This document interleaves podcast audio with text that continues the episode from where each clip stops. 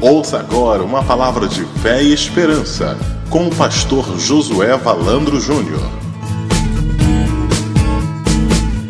Meus amados irmãos, meus queridos, eu quero ler um texto da Bíblia muito conhecido, que já milhares de sermões devem ter sido pregados em cima desse texto para falar da relação de pais com filhos, mas eu tenho para mim que eu vou falar hoje coisas diferentes. Eu vou falar algumas coisas é, que talvez não tenham sido abordadas nesse texto, porque para mim foram novidades. Eu nunca olhei para esse texto com essas informações. E eu queria que você prestasse atenção nisso. Por isso, abra sua Bíblia em Lucas capítulo 15, e eu quero ler a parábola do filho pródigo. E eu quero dizer hoje alguma coisa sobre o tema dificuldades no exercício da paternidade. Amém? Diz assim a Bíblia: Jesus continuou: Um homem tinha dois filhos. O mais novo disse ao seu pai: Pai, quero a minha parte da herança. Assim ele repartiu sua propriedade entre eles. Não muito tempo depois, o filho mais novo reuniu tudo que tinha e foi para a região distante. E lá desperdiçou os seus bens vivendo irresponsavelmente. Depois de ter gasto tudo, houve uma grande fome naquela região e ele começou a passar necessidade. Por isso, foi empregar-se com um dos cidadãos daquela região, que o mandou para o campo a fim de cuidar de porcos. Ele desejava encher o estômago com as vagens de, alfa, de alfarrobeira que os porcos comiam, mas ninguém lhe dava nada. Caindo em si, ele disse: Quantos empregados do meu pai têm comida de sobra, e eu aqui morrendo de fome? eu me porei a caminho e voltarei para meu pai. E lhe direi: Pai, pequei contra o céu e contra ti. Não sou mais digno de ser chamado teu filho. Trata-me como um dos teus empregados. A seguir, levantou-se e foi para seu pai. Estando ainda longe, seu pai o viu e diz, e cheio de compaixão, correu para o seu filho, abraçou e o beijou. O filho disse: Pai, pequei contra o céu e contra ti. Não sou mais digno de ser chamado teu filho.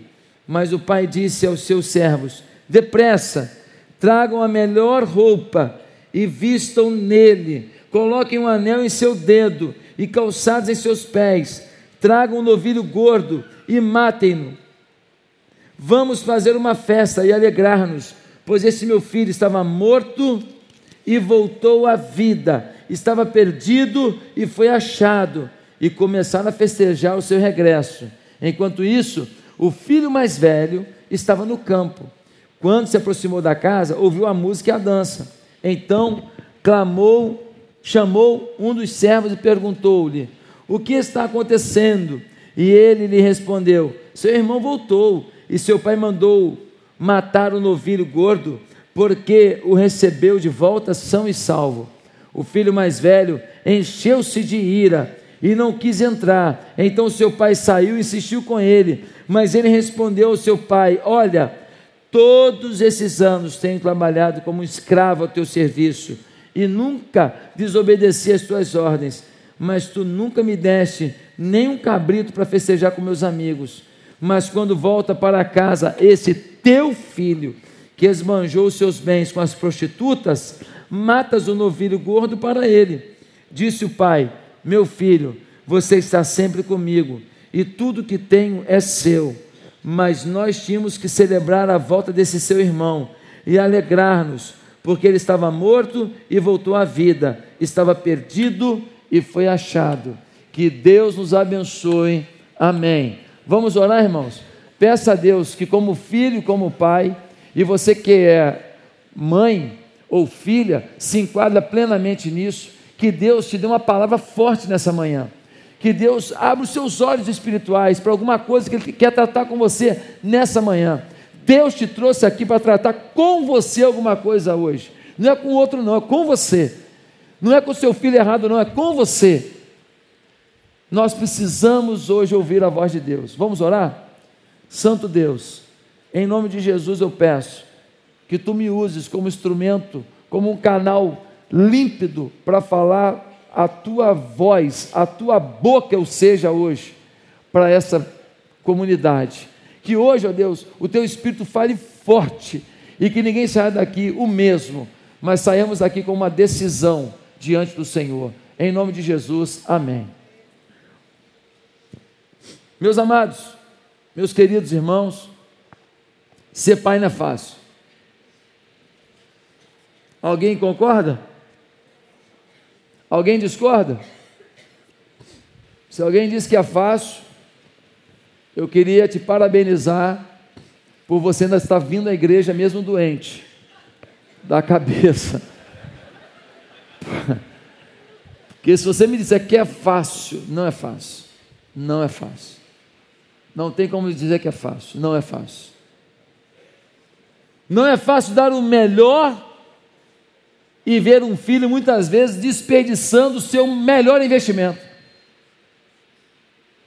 Não é fácil dar um conselho que você queria que alguém te desse quando você era jovem e ver o seu filho ignorando o seu conselho.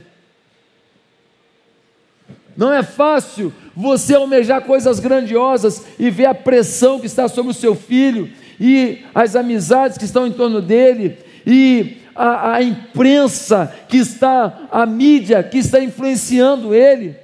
E você sabe que tudo corrobora para que ele não seja o que Deus quer que ele seja, o que você sonha para ele. Não é fácil. Meus amados, uma matéria do setor de psicologia da Universidade Federal de Juiz de Fora bem resume a relação de pais e filhos. Diz assim esta matéria: a maioria dos conflitos familiares tem origem na dificuldade de comunicação dentro de casa. Filhos acham que pais só querem proibir, já os pais acham que os filhos só querem permissão.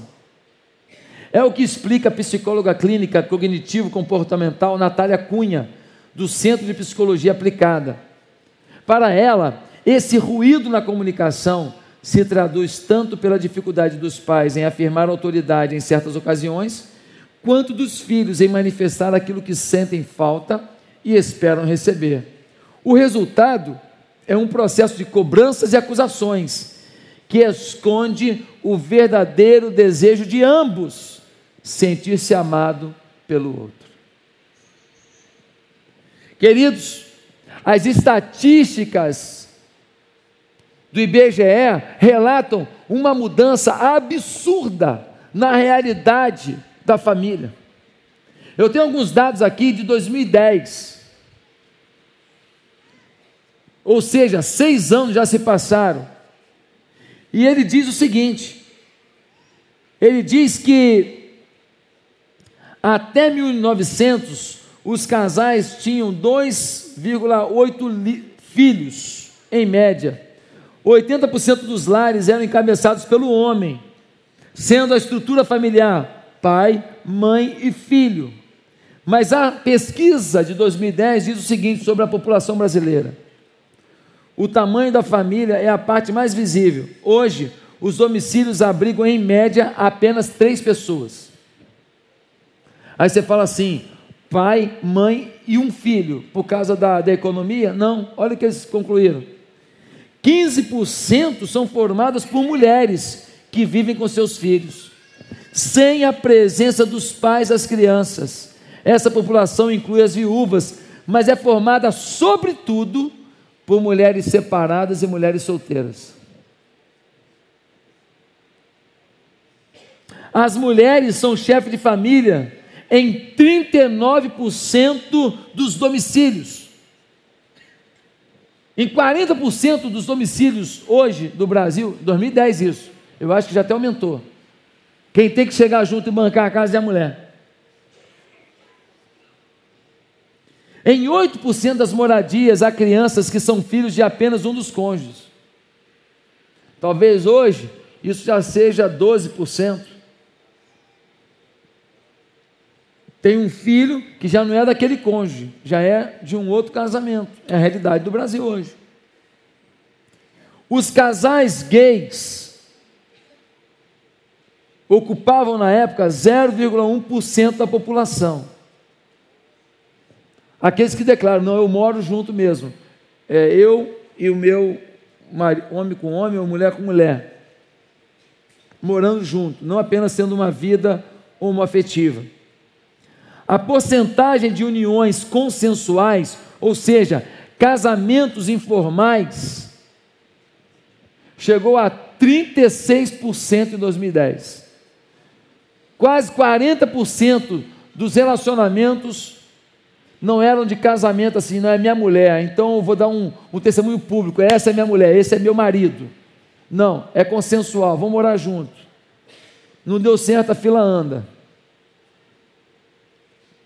Você que mora 15 anos com uma pessoa, você não pensava assim. Você que, que tem um relacionamento, você não casou. Você não pensou assim. Eu não estou falando isso para você. Estou falando da estatística aqui. A estatística é que o pessoal está morando junto e vai largando. E porque não tem uma, um, um testemunho social de falar assim: eu quero casamento, essa é minha mulher, eu vou lutar o resto da minha vida, esse é meu marido, o que acontece? Na primeira entrave que eles têm, é muito mais fácil também desfazer essa união. Simplesmente cada um pega a sua escova de dente e vai para sua casa, de origem. É isso que a estatística está dizendo. Que esses relacionamentos tendem a não perdurar. O BGE também constatou um salto no número de pessoas que vivem sozinhas. Há uma década, os solitários eram 4 milhões, 9% das casas. Em 2010, eram 7 milhões, 12% da população, pessoa mora sozinha. E a economia se alegra com isso, porque é uma geladeira para cada casa dessa, é um fogão para cada casa dessa, é uma mesa para cada casa dessa, é uma cama para cada casa dessa. Então há um estímulo também econômico para que isso aconteça. Desfazer casamentos interessa a economia. Quando o cara sai de casa, ele monta um, um, uma casinha para ele lá. Ele vai ter que comprar tudo de novo. Meus amados irmãos, em meio a essas mudanças, a frase que a gente mais ouve é: é difícil. É difícil ser pai. É difícil ser mãe. Mas hoje nós precisamos entender o que Deus quer nos falar nesse texto, para que nós vençamos as dificuldades no exercício da paternidade e, por que não, da maternidade também. Quais as dificuldades a serem vencidas pela paternidade de sucesso? Quais são as frases é difícil que nós precisamos vencer hoje aqui? Primeiro, é difícil para um filho entender que o não de hoje visa garantir muitos sims na caminhada da felicidade. É difícil para um filho entender isso, que o não de hoje é para que esse filho tenha muitos sims na caminhada da felicidade. Olha o versículo 12. No versículo 12 nós lemos assim: o mais novo disse ao pai: Pai, quero a minha parte da herança. Assim ele repartiu sua propriedade entre eles. Minha pergunta: você acha que quando o filho virou para o pai e falou assim: Pai, eu quero a sua herança, mesmo só estando vivo, o pai achou isso bom? Você acha que o pai foi feliz? Você acha que o pai nem argumentou? Claro, meu filho, vamos dividir esse negócio? Não. O pai não ficou nem um pouco feliz, mas esse filho queria isso de qualquer maneira. Por quê? Porque esse filho se sentia tolhido em sua felicidade. Ele queria viver do seu jeito. E ele não queria esperar o pai morrer para ter herança. Ele queria a herança o quanto antes, porque ele achava que ele tinha condições de viver melhor. Ele queria dormir na casa de quem quisesse, ele queria sair com quem quisesse, ele queria chegar em casa a hora que quisesse, ele queria fazer da vida dele o que ele achava bom. Tem muito filho aqui que está pensando assim. Toda vez que o pai dava uma opinião e mandava estudar, trabalhar, se afastar de determinadas amizades, não seguir com um namoro com determinadas pessoas, cumprir tarefas da casa, parecia que o pai era um roubador de liberdade. Só depois que o filho veria o resultado do que ele tinha escolhido. Aqui, o filho, você está se achando? Seu pai está falando, você não quer ouvir, né? Você não aguenta mais ouvir não. Você ainda não entendeu que o não de hoje é o sim da sua felicidade. O não de hoje vai dar muitos sims para você. Olha o que aconteceu com ele, versículo 13. Não muito tempo depois, o filho mais novo reuniu tudo que tinha e foi para uma região distante, e lá desperdiçou os seus bens, vivendo irresponsavelmente. Depois de ter gasto tudo, houve uma grande fome em toda aquela região, e ele começou a passar necessidade. Por isso foi empregar-se com um dos cidadãos daquela região, que o mandou para o campo a fim de cuidar de porcos. Para um judeu não havia profissão mais humilhante do que cuidar de porcos. Ele gastou tudo, veio uma crise, no meio da crise ele perdeu o resto, e onde estavam os amigos? Ele tem que arrumar emprego, mas ele não estudou quando o pai falou para estudar. Ele não se especializou quando o pai mandou se especializar. Ele não investiu em amizades que valiam a pena. E agora ele está sozinho. O único emprego que ele tem é para cuidar de porco. E a fome é tão grande que ele quer comer daquilo que é dado aos porcos. Aqui, filho, ouça isso. O grande sábio Salomão, inspirado por Deus, em Provérbios 14, 12, diz: Há caminho que ao homem parece direito, mas ao fim dá em caminhos de morte. O mundo te tenta, o mundo te chama, as oportunidades te abraçam, cuidado. O conselho de um pai é um conselho que pode, às vezes, esse pai ser cheio de defeito, mas esse conselho desse pai, ele tem alguma coisa de divino, ele tem alguma coisa de Deus querendo te ajudar, ele tem alguma coisa do favor, do amor de um pai sobre a sua vida, e isso faz toda a diferença. Segunda coisa, segunda dificuldade a ser vencida por uma paternidade de sucesso. É difícil se posicionar como pai quando seus posicionamentos geram distanciamento do filho desobediente. Vou repetir. É difícil se posicionar como pai quando seus posicionamentos geram distanciamento do seu filho desobediente. Dá uma olhada, gente. O pai argumentou com ele: Filho, faz isso não.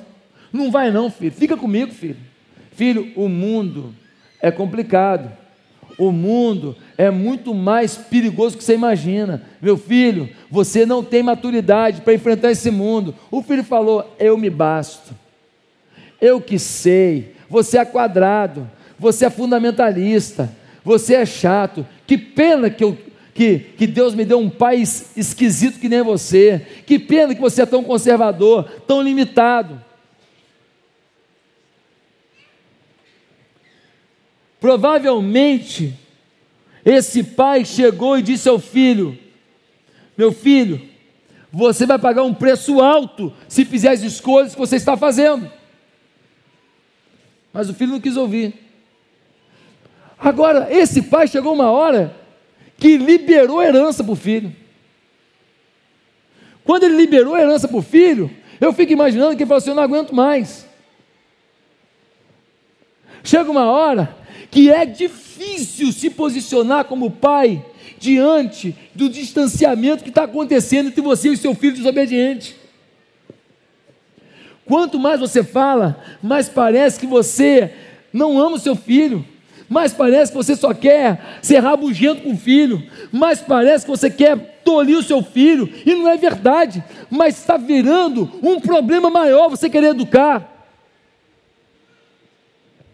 E o filho, às vezes, ele prefere o quê? Voar, ficar longe. Os posicionamentos do pai estavam gerando conflitos terríveis. Filho não aceitava repreensão, ele queria as coisas do jeito dele. E quando temos filhos assim, muitas vezes nós pais somos tentados a sermos frouxos. Ah, deixa para lá, entreguei para Deus. Vou só orar. Ah, que Deus faça, porque eu não aguento mais. Cada vez que eu oriento, eu tenho mais conflito. Cada vez que eu falo, eu escuto coisas que eu não queria ouvir. Cada vez que eu chego junto, é, é, eu, Parece que eu não estou amando, eu estou ficando mais distante ainda. Então, eu vou parar, meus irmãos. É por isso que tem muito filho de crente indo para boate. Tem um monte de filho de crente aqui, ó, que vive umas festinhas cheias de bebedeira, cheias de imoralidade, e o seu filho está indo nessa porcariada toda, e você calado. Porque você afrouxou, porque você não aguentava mais falar para o seu filho, e ele falar, lá, lá, lá, reclamar, e aí você, para não ter mais conflito, você abriu mão, mas você não abriu mão para a paternidade, não, você abriu mão para o diabo.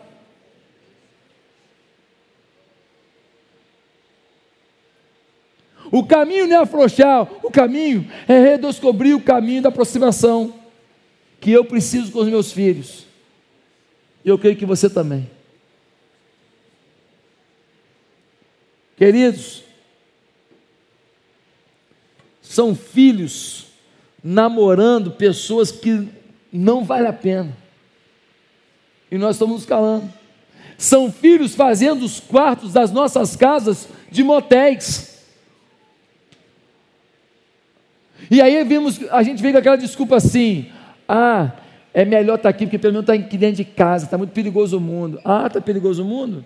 Então manda eles não ir mais lugar nenhum, então é. Eles podem sair para tudo que eles querem. Só para fazer as bandalhas deles que eles não podem sair. Aí eles ficam aqui dentro, fazendo dentro de casa. Para tudo que eles querem, eles saem. Não está perigoso. Mas para transformar a sua casa num reduto de prostituição, a sua palavra é forte, é isso mesmo, irmão, é forte. A palavra grega para isso é porneia. Todo ato sexual fora do casamento é porneia, é imoralidade, é desvio do caráter de Deus e tem consequências. É a Bíblia que diz. Não é a sua opinião que conta, não, querido, é a opinião de Deus. A sua opinião já te levou para um monte de caminhos que não foram bons. A sua opinião já te deu muitas dores que você depois sofreu. A sua opinião fez você perder amizades que você não queria. Seja humilde para reconhecer que você não está dando conta de fazer o certo, mas que existe o certo, e o certo é o que Deus fala.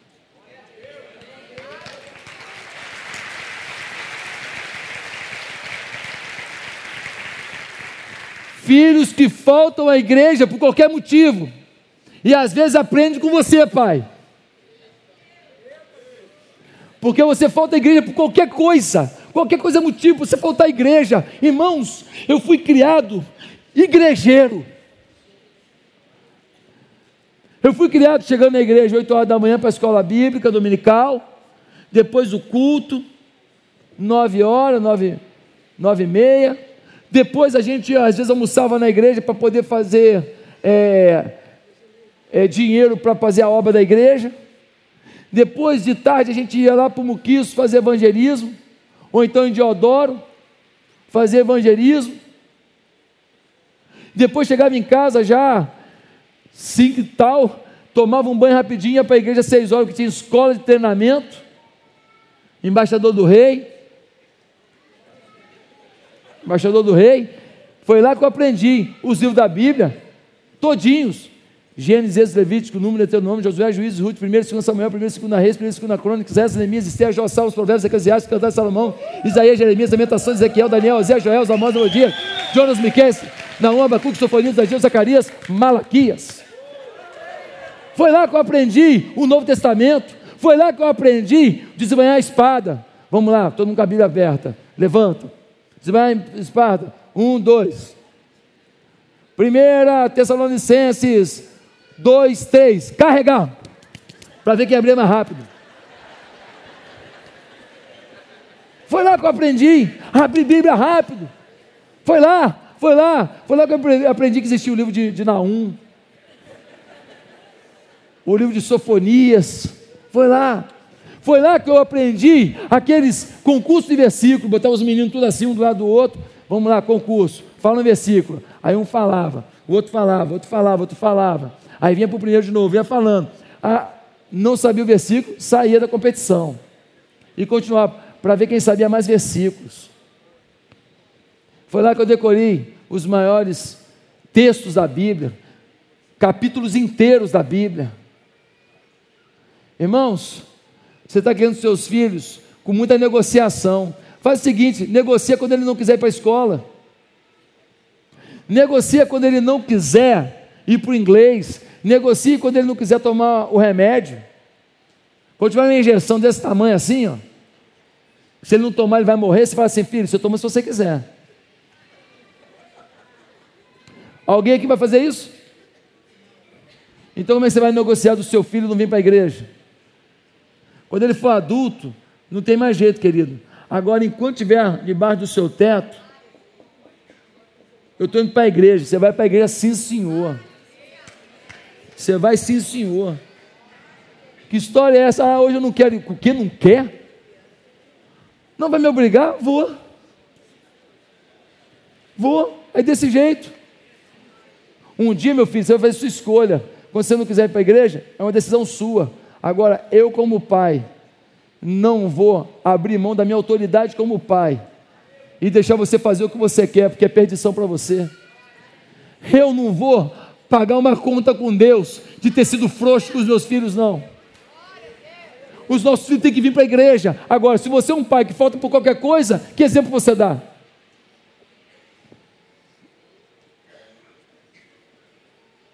Mas é preciso ter cuidado para não confundir autoridade com autoritarismo.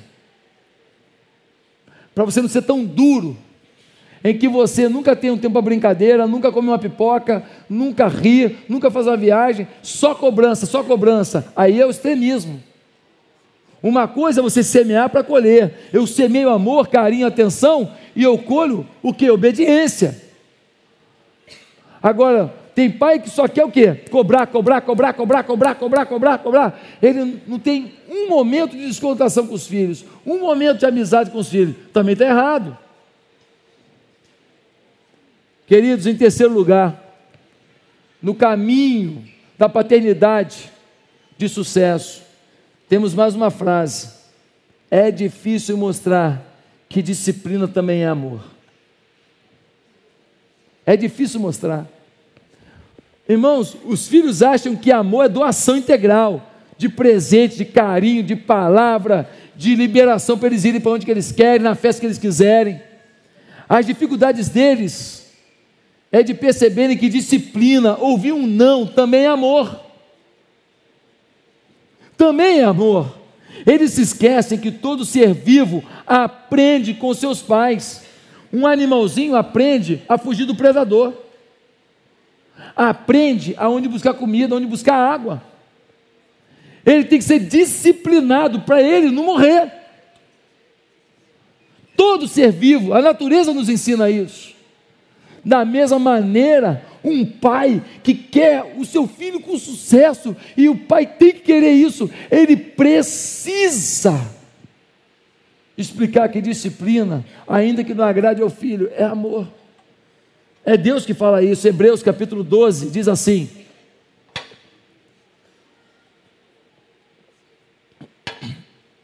Porque o Senhor corrige a quem ama e açoita todo filho a quem recebe.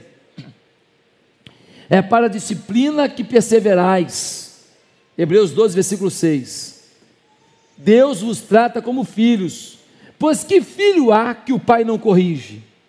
Mas, se estáis sem correção, de que todos se têm tomado participantes, logo sois bastardos e não filhos.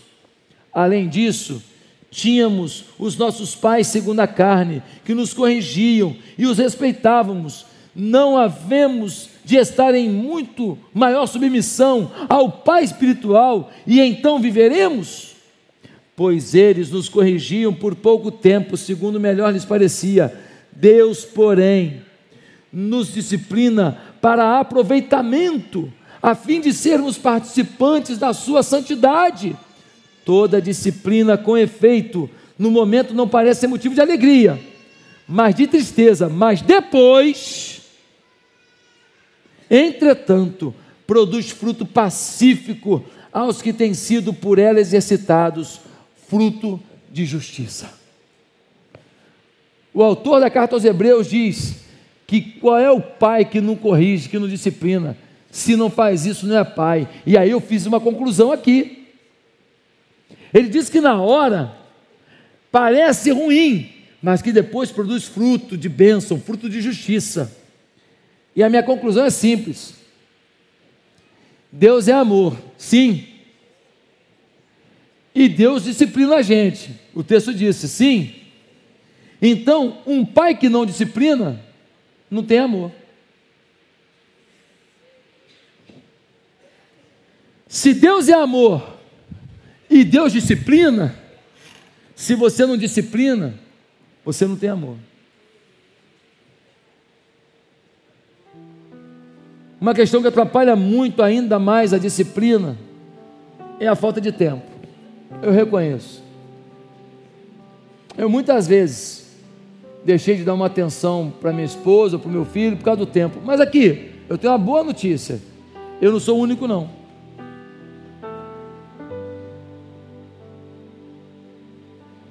O mundo mudou. O ir e vir se tornou mais longo.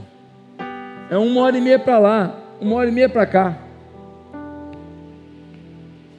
A nossa vida é uma correria. Tem um militar que fica na Antártida há seis meses. Tem uma irmã aqui da igreja que o marido dela está lá.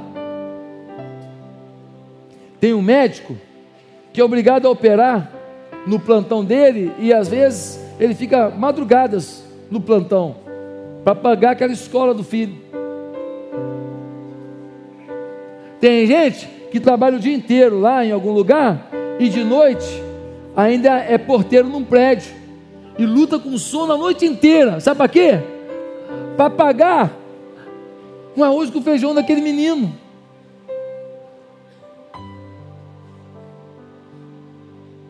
Meus amados, qual é a solução então? A solução é a gente procurar ter a melhor qualidade possível de tempo para compensar a limitação da quantidade de tempo. A qualidade nesse momento tem que superar a quantidade. Agora, não transforme cinco minutos de qualidade como substituto para cinco horas de distanciamento, cinco anos de distanciamento. Não, por favor. Equilíbrio nisso. Eu sempre digo que eu posso não ter dinheiro para ter 30 dias de férias de alto nível com a minha família. Mas o que vai marcar nossos filhos não é se foi um período de 30 dias, mas eu vou tentar ter sete dias, uma semana, que vai marcar. Lembra daquele dia que a gente estava em tal lugar? Que a gente fez aquilo, aquela brincadeira? Foi um curto espaço de tempo que o dinheiro permitiu, mas foi um curto espaço de tempo de impacto. Busque momentos de impacto para compensar talvez aquilo que a vida fez que não te dá muito tempo disponível pela correria e pelo sistema de vida. Você que viaja muito, tem, tem líder da igreja aqui que tem que viajar, fica às vezes uma semana fora, sai de um país, vai para outro. Eu sei que acontece. A psicóloga Natália Cunha diz assim: essa distância não permite uma maior intimidade. E essa intimidade é necessária para que os pais conheçam seus filhos participem de suas vidas e saibam como e o que falar com eles. Filho, se você fugir do seu pai, você dificulta o trabalho dele que já é difícil de ser pai. Pai, se você não procurar caminhos para reencontrar seu filho, você deixou que seu orgulho te vença. E a conta um dia pode chegar na sua consciência. Em quarto lugar, é difícil deixar de dar o que podemos dar, mas não deveríamos dar para que os filhos amadureçam. Vou repetir. Em quarto lugar, é difícil deixar de dar o que podemos dar, mas não deveríamos dar para que os filhos amadureçam. Versículo 13: o filho pega a herança do pai e faz o quê? Detona gasta tudo. Por quê? Não tinha maturidade, não tinha sabedoria para lidar com aquele dinheiro, não sabia o que era a vida. O pai era um fazendeiro rico, o pai tinha uma estrutura de vida. Provavelmente aquele menino se acostumou com um bem bom, se acostumou com tudo na mão, só que ele não sabia do suor e do sacrifício daquele pai para chegar onde chegou. Ele não sabia as dores do pai para chegar onde chegou. Tudo que entra fácil, teu filho não valoriza. Tem filho que não apaga uma luz da casa para ajudar a não pagar uma conta de luz mais alta. Sabe por quê? Porque tudo é muito fácil para ele. Ele não sabe quanto custa. Tem filho que é incapaz de pegar um prato de comida, acabou de comer e botar, pegar a comida, jogar no lixo, pegar o prato e botar dentro da pia pelo menos. A empregada da casa tem que ir lá pegar o prato dele, jogar a comida dele fora e pegar o prato, botar depois, ainda vai lavar depois. Não, ele é incapaz de arrumar a cama dele. Ele pega uma cueca, joga para um lado, a meia para o outro lado. Ele é totalmente desprovido de responsabilidade com a família. Só que a vida, a vida não segura sua onda, não, filho. Na tua casa, teu pai e tua mãe aturam essa falta de comprometimento com o lar, na economia do lar, desligar a luz, desligar o ar-condicionado, de não entrar com o pé sujo na casa, de ir lá e lavar o pé, de pegar a comidinha, jogar fora, botar o pratinho no lugar, se tirou uma coisa da geladeira, botar na geladeira de novo. O pai e a mãe aturam, mas na vida, uma responsabilidade sua significa um desemprego, significa uma ameaça de morte uma ameaça de morte.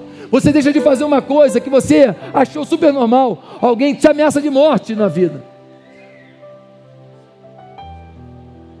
Você fala com seu pai de qualquer jeito. Você está se acostumando a falar assim com seu pai, com sua mãe. Aqui, ó, no trânsito, quando der uma fechada, que você falar assim, o cara bota o um revólver na sua cara. É em casa que você tem que ouvir teu pai caladinho, quieto exercitar seu domínio próprio, exercitar sua submissão para não tomar um tiro na cara na rua. A casa é a escola da vida. Tinha até um samba legal. A vida é uma escola. É ou não é? A vida é uma escola. E a principal sala de aula é a casa. Eu na minha casa Várias vezes eu varri a casa para minha mãe. Várias vezes. Minha mãe não me exigia isso, porque eu trabalhava, eu, eu estudava, eu fazia as coisas, mas várias vezes, uma vez ou outra, manda o teu filho varrer uma casa. Ah, mas eu tenho empregado para pagar, mas tem empregado para pagar, dá folga para ela, para o miserável aprender a varrer.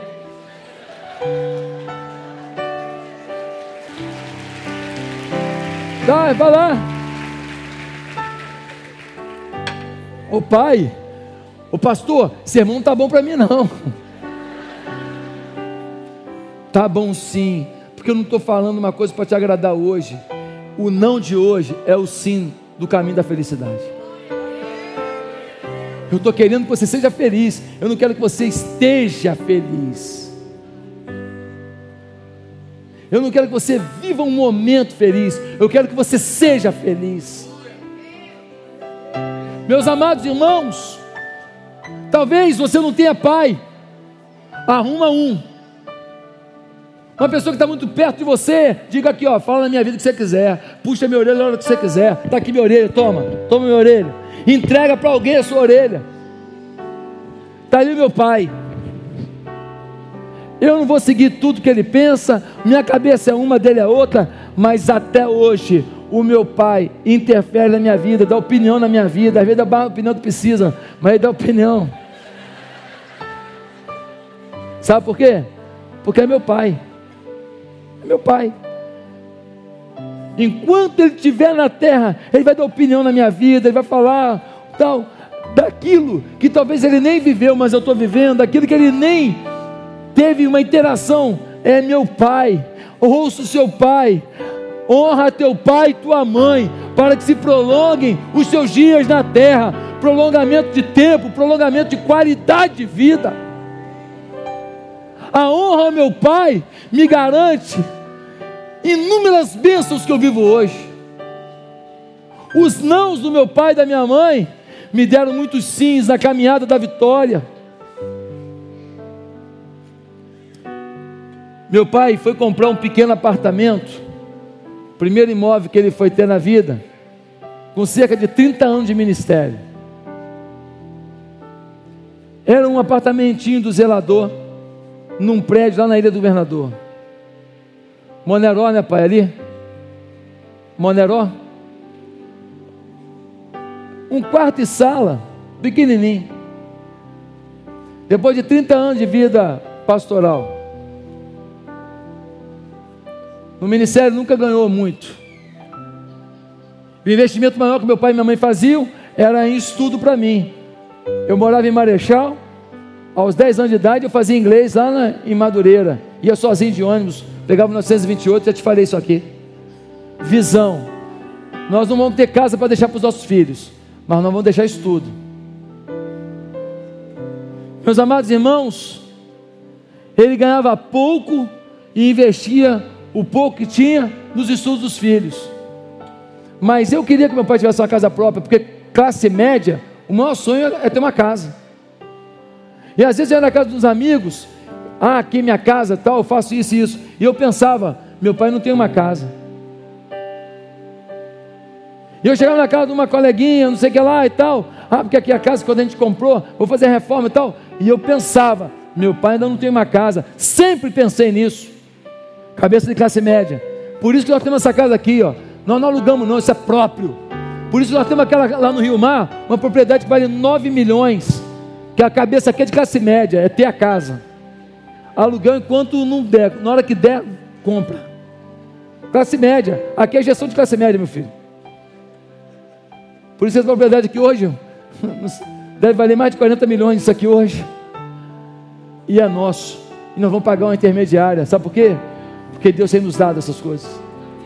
Meus amados irmãos, quando eu comecei a ganhar dinheiro, qual era o meu alvo? Ter o quê? Uma casa.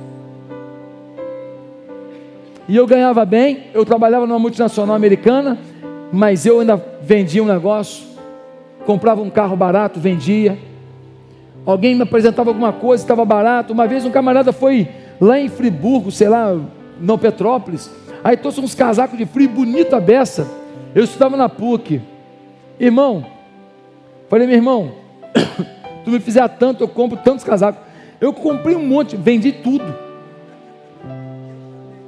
Vendi tudo. Um dia, eu conheci um quindinzinho gostoso lá na casa da minha sogra. Um dia eu levei a caixa daquela, dei um quindim para cada um. Véspera de, de, não sei se era Natal, acho que era Natal. Dei um quindim para cada um. Aí o pessoal, pô, que delícia. Falei, ah, mas se quiser eu encomendo para você. Claro, com a minha taxa. Óbvio. Taxa de entrega. Eu vendi trocentas caixas de quindim no meu trabalho. Era uma multinacional americana. Todo mundo de terno e gravata. Não estava nem aí. Não devo nada a ninguém. Trabalhar nunca foi feio. Um dia veio um baiano. O baiano veio lá. Conhece o, o, o Valdésio. O baiano ficou hospedado na minha casa lá. Minha mãe sempre acolheu as pessoas lá em casa. E o, o Valdez trouxe o mel lá do, do interior da Bahia. Rapaz, o mel é uma delícia. Comprei uma garrafa de mel levei para o trabalho. Peguei um copinho pequenininho. Terno e gravata, ganhando bem. Pô, que delícia. Meu mel silvestre, meu irmão. Esse é puro, rapaz. É puro, é puro, meu irmão. Isso aqui não tem mistura, não. O cara é sério. Tá no interior da Bahia. Rapaz, eu quero um negócio desse. Ó, posso te ajudar. Enchi a mala do carro de garrafa de mel, meu irmão. Enchi. Vendi mel. Olha, Senhor Melado era o meu nome. Você precisa entender que foram as dificuldades que eu vi na vida dos meus pais foi não ter tudo na minha mão que me ensinou a avançar, a lutar, a ir além, a pensar fora do quadrado. Agora, você está tudo na mão do seu filho, ele nem pensa fora do quadrado, está tudo na mão, ele pensa que ele vai morar aqui na barra, não vai. Ele pensa que vai ter esse carrão seu, não vai, a não ser que ele tenha postura para ter. Ele pensa que vai viajar para onde você viajou, você foi lá para onde mesmo, hein? Ah, eu fui lá para Disney e eu fiquei tantos dias. Ele não vai se ele não mudar a postura dele, porque o dinheiro do pai é o dinheiro do pai. Nem sempre o filho vai ter a condição do pai, porque o filho não tem a postura do pai. Meus amados irmãos, é difícil deixar de dar o que a gente pode dar, mas não deveria dar. para que o filho amadureça. Em quinto lugar, é difícil saber o que está no coração de um filho que não se abre sobre seus reais sentimentos. É difícil. Você culpa a gente, filho. Ah, meu pai é isso, meu pai é aquilo. A gente não sabe o que você pensa. A gente pensa que está agradando, pensa que está ajudando, e você às vezes está ficando chateado com uma coisa que você nunca falou. Olha o filho mais velho, lá no versículo 20 a 23. O filho mais velho está chegando em casa, o irmão mais novo voltou. O pai abraçou o filho mais novo. E aí o pai foi e falou assim: Vamos fazer uma festa. O filho mais velho voltou e falou assim: está tendo aí? Uma festa. Por quê? Porque teu irmão mais novo, que gastou o dinheiro todo com as prostitutas, voltou. Pensa num cara chateado. O pai foi lá fora falar com ele: Meu filho, que está aqui fora? Tem festa, teu irmão estava morto e reviveu, teu irmão voltou. O que, que ele falou? Palhaçada. Palhaçada, palhaçada. Esse teu filho, não é nem meu irmão, é teu filho, pegou a herança, gastou tudo com a prostituição. Agora ele volta e o senhor ainda faz uma festa para ele, e o senhor nunca matou um animalzinho para fazer um churrasco para mim. O texto não diz, mas o pai mostra-se surpreso com aquilo. Ele fala: Meu filho, tudo que eu tenho é seu. A herança agora é toda sua, por favor. O pai tinha uma cabeça, o filho tinha outra. O pai pensa que é tudo de, do filho e que o filho está tranquilo, e que o filho serve ao pai feliz, mas não, o filho está frustrado. Ele achou que porque ele não foi embora, que nem o irmão mais novo, que ele tinha que ser honrado o tempo inteiro, que ele tinha que ter festa o tempo inteiro, churrasco o tempo inteiro, dinheiro esse o tempo inteiro, herança o tempo inteiro, aplauso o tempo inteiro. Que bom, meu filho, que você não foi, você ficou comigo. A cabeça dele, o pai tem dívida com ele. E o pai achando que ele se sente parte do pai, que ele trabalha com o pai feliz da vida, que ele está muito feliz ali, que está tudo bem. Aqui, filho, Peça para Deus sabedoria e amor. Mas abra seu coração. Se você não abrir com seu pai, vai ter que abrir com o psicólogo, com o terapeuta, com o psiquiatra. E talvez não dê tempo de abrir. Abre o coração, fala para o teu pai, pai, com todo amor. Mas fala com amor. Teu pai tomou muita burdoada na vida. Não fala bicando, socando, não, porque é difícil para a gente, como pai, ouvir com agressividade uma coisa que vem de um filho. Se tem uma coisa que nenhum pai quer, é ter falhado com o filho. Ouvir que a gente falhou é muito duro. Então, filho, prepara o caminho. Amolece um pouquinho a situação.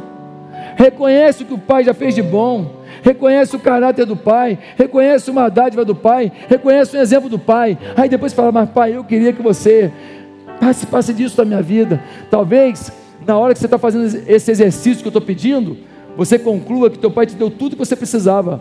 Você que quer alguma coisa que ele não tem para dar. Mas em último lugar, é difícil passar por cima das mágoas e do orgulho para dar lugar ao amor. Se tem uma coisa que aquele pai tinha direito de fazer, ela fala assim: Quem quer voltar? Você? Você quer voltar depois de me humilhar? Todo mundo aqui riu de mim no bairro? Você quer voltar depois de me xingar? Depois de levar a minha herança, gastar tudo? Se tem um cara que tinha motivo para dar lugar à sua mágoa, era esse pai. Mas ele virou para o filho que voltou, e o filho falou: Pai, eu pequei contra o céu e contra ti, já não sou digno de ser chamado teu filho, faz-me como um dos teus trabalhadores, pai, deixa o senhor trabalhar na fazenda. O pai abraça o filho, diz o texto que o pai beija o filho, ele abraça e beija e fala: É meu filho, você é meu filho. Gente, bota o anel de autoridade no, na mão dele, bota sandália no pé dele, bota uma roupa nova nele cuidem dele, mata o animal, churrasco para todo mundo. Meu filho voltou. Esse pai passou por cima dos traumas e frustrações. Esse pai passou por cima das mágoas. Filho, Se você não passar por cima das mágoas, você nunca vai amar teu pai como você pode. Pai, mãe, você nunca vai amar teu filho, tua filha como você pode, se você não passar por cima das mágoas. Eu vi uma reportagem na televisão linda sobre os filhos e uma abusados. E a moça foi abusada pelo pai dela há anos e anos. No final da reportagem, perguntaram para ela assim: O teu pai parece que ele está vivendo na rua, ele, ele perdeu tudo. E ela que foi abusada por muitos anos pelo pai, estuprada mesmo, perguntaram para ela: Você gostaria de encontrar teu pai? Ela com lágrimas nos olhos, aquela moça que podia falar assim: Ele está tendo o que ele merece. Ela falou assim: Eu quero, eu quero encontrar meu pai. E aí perguntou a repórter para ela: Por que você quer encontrar o seu pai? Sabe o que ela disse? Porque ele é meu pai.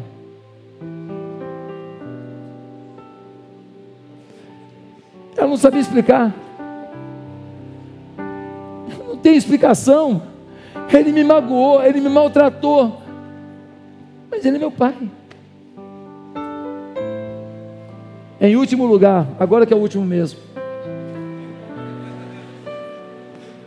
É difícil lidar com a frustração de não ter mais tempo para reconciliar com o seu pai.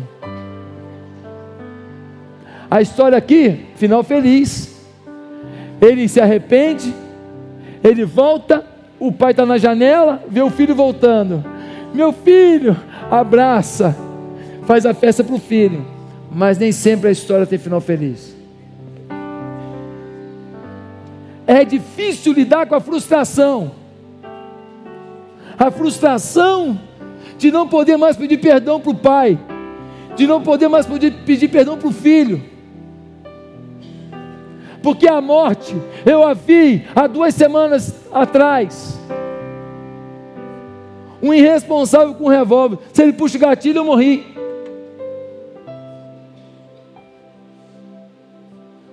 Você nunca sabe qual é o destino da sua vida. Nossa vida está amarrada por um fio de cabelo, um pedaço de chumbo. Isso arrebenta a qualquer momento. É difícil lidar, pastor. Eu estou lidando com isso. Meu pai morreu e eu não tinha relacionamento com ele. Eu estava brigado com ele. Eu tenho uma notícia boa para você. Eu tenho uma saída. Eu tenho uma saída. Você vai escrever uma carta para o seu pai. Para o morto, sim. Ou para o filho que morreu. Escreve. Nessa carta, escreva tudo o que você queria dizer olho no olho. E depois, peça perdão para Deus do que você fez e diga: Deus, trabalha com a minha sinceridade diante daquilo que poderia ter feito antes e não fiz. Mas aqui está meu coração. Deus vai curar você. Bota tudo, faz de conta que Ele está ali, vai escrevendo, escreve tudo, bota para fora tudo. Deus vai tratar suas entranhas e Deus vai liberar essa dor no seu coração. Quero terminar essa mensagem dizendo que não há um pai aqui que quis errar com seus filhos.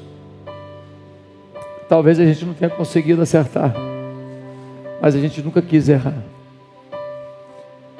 Então, pais, se culpem menos e reconstruamos os elos da nossa paternidade. Filho, tenho certeza que você queria que a sua família fosse muito linda. Mas talvez você também não tenha feito a sua parte que você possa hoje reconstruir os muros do relacionamento com seus pais. Facilite o caminho deles para entrar no seu universo. Porque sem a sua ajuda, fica quase impossível adentrar o seu coração. Para terminar, eu queria dizer que lá fora tem um monte de jovens que os seus pais nunca vão fazer isso por eles. Lá fora tem casais que ninguém vai cuidar deles. Lá fora tem um monte de gente que precisa de paternidade espiritual. E se as nossas células não forem um lugar de cuidado, de amor, se não for um lugar em que a gente não está buscando gente perfeita, mas está buscando gente, amando gente e cuidando de gente, talvez eles nunca tenham o sentido do que é o amor de um pai. Que mesmo perdendo a sua visão, para que seu filho não perdesse a chance de terminar uma faculdade no exterior, ele sempre tinha uma palavra de que estava tudo bem. Mais importante que o cuidado que ele precisava para ele era ver o seu filho chegando aonde um dia ele também queria chegar através de seu filho. O sonho de um pai é que seu filho vá mais longe que ele.